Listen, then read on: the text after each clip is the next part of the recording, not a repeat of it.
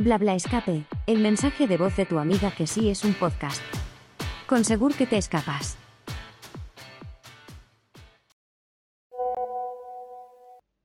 Hola. Somos Hugo y Bulma de Escape. Hemos jugado internacionalmente solo en Andorra y en Hungría y estamos pensando en hacer un viaje próximamente fuera de España. ¿Qué destino nos recomendáis para hacer una escapadita? Gracias. Besos. Hola chicos, pues a ver, como ruta así más larga os diría Grecia, pero teniendo en cuenta la disponibilidad que tenéis, igual os diría mejor hacer una escapada de un par de días por Milán. En Milán hay varias salas, pero os recomendaríamos jugar las que ya hemos hecho nosotros, que son las dos salas de Math Machines. Tienen dos salas que son Time Machine y Birth Machine, que quedaron en el número 39 y en el número 4 de los Terpeca en la pasada edición. Time Machine es una sala que es de aventuras y, como su nombre indica, es una máquina del tiempo. Podéis pensar que se parece a algo que hayáis jugado en Barcelona con anterioridad, pero no os preocupéis, no tiene nada que ver. Es una sala que sí que obviamente tiene la misma temática, pero bueno, los decorados son muy chulos, las pruebas son súper divertidas y yo creo que os lo vais a pasar genial dentro. Y su otra sala, que es Birth Machine, que quedó en el número 4 de los Terpeca, es una sala que es súper gamberra, muy divertida, muy macarra y os recomiendo muchísimo que os pongáis en el papel, que la disfrutéis, que la roleéis y vamos, yo creo que vais a salir encantados. Es probablemente una de las salas donde más nos hemos reído jugando. Eh, estas dos fuimos con Tetescapistas y la verdad que lo pasamos genial. Es, es una pasada. Y yo sé que vosotros no vais a tener problema porque ya jugasteis en Hungría, en inglés y estuvo todo bien, pero como primera ruta fuera de España para perder el miedo, para ver qué tal te desenvuelves en inglés o en otros idiomas, me parece ideal, porque además Alberto, que es el Game Master, habla en español, habla en inglés, habla italiano y entre, al final entre un idioma y el otro te acabas haciendo entender. Vamos, que al final entre el inglés, el español el italiano vais a poder pedir pistas, vais a poder rolear y yo creo que vosotros como sois os vais a pasar genial en las dos salas. Y como sé que vosotros, aparte de jugar, os gusta hacer más cosas cuando vais de ruta y os gusta crear muchísimo contenido, os voy a comentar qué hicimos nosotros, aparte de jugar, para ver si alguna cosa os puede cuadrar y os puede apetecer hacer en vuestra ruta. Hugo, tú apunta esto que es súper importante. Justo delante de Mad Machines hay una panadería que se llama el Dolce Risveglio o algo así, porque ya sabéis que yo italiano poco, que tienen una cosa que se llama folletino de pistacho. Es una especie de masa hojaldrada en plan canutillo y está rellena de, crema de pistacho. Es brutal. Pero bueno, si dices, bueno, pistacho no me apetece, lo sé también de Nutella. Así que yo creo que por ahí, genial. Esta zona donde están los escapes se llama Navigli. Si cogéis la calle de Mad Machines todo recto, encontraréis el canal grande, que es un canal por donde podéis pasear y tomar algo. En esta misma calle eh, justo en la intersección entre la calle de Mad Machines y el canal tenéis la heladería de la música. Está siempre a reventar porque tiene unos helados que son espectaculares. O sea que ya sabéis, ahí hay que hacer una paradita.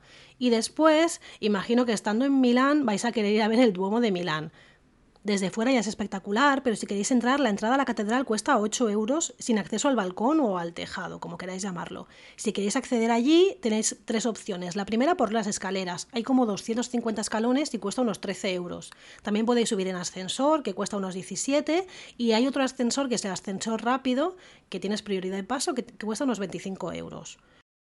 Justo al lado tenéis las galerías Vittorio y Manuel, que después de hacerte la foto en el Duomo, lo más típico es hacerte una foto allí. Está lleno de tiendas súper caras y en la parte central veréis que hay un techo abovedado acristalado y podéis echaros unas cuantas fotos. Y después, otra de las cosas que seguro vais a ver va a ser la estación central de Milán, que es una de las más grandes de Europa y es donde llegan los autobuses que vienen desde los aeropuertos. En Milán hay tres aeropuertos, el de Linate, que es el que está más cerca de la ciudad, y luego otros dos, Bérgamo y Malpensa. A estos dos es donde llegan los vuelos de bajo coste desde Barcelona y desde Madrid, Vueling y Ryanair básicamente. Hay que tener en cuenta que se tarda entre media hora y tres cuartos en llegar desde los aeropuertos hasta la estación central y luego los billetes de bus cuestan entre 8 y 10 euros si lo compráis anticipado o bien si lo compráis en la misma puerta del autobús entre 12 y 15 euros. Hay varias compañías que salen cada media hora, así que nada, ya decidiréis si queréis cogerlo anticipado o luego allí en la misma puerta del bus.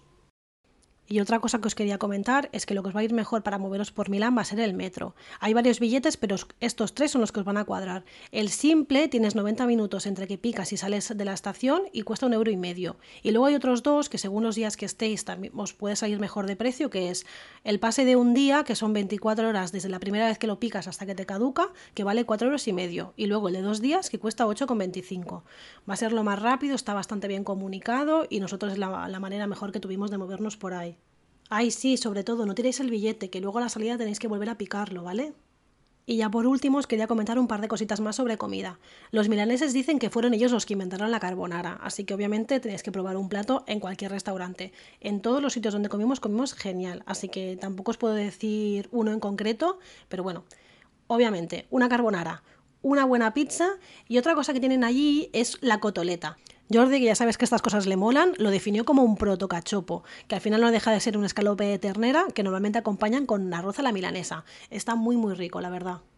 Que sí, que luego están todos los platos típicos italianos, como el vitello tonato y demás, pero vamos, que lo típico allí es eso, obviamente la carbonara y la cotoleta.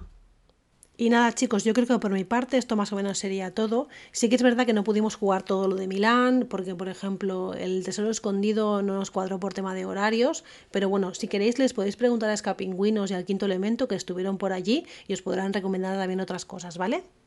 Espero que el audio os haya servido, chicos. Ya me diréis con quién vais. Lo que os comentaba, podéis ir perfectamente con alguien que no haya salido fuera todavía de ruta para quitarle el miedo, porque es un sitio donde te entiendes perfectamente entre el español y el italiano.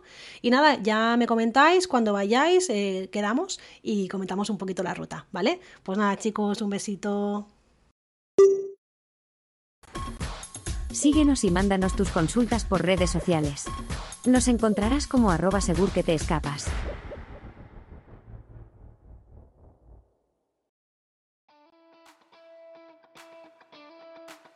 Hoy hemos hablado de Time Machine y Birth Machine de la empresa Mad Machines, en Milán. Y sabiendo esto, ¿qué escape room vas a reservar hoy?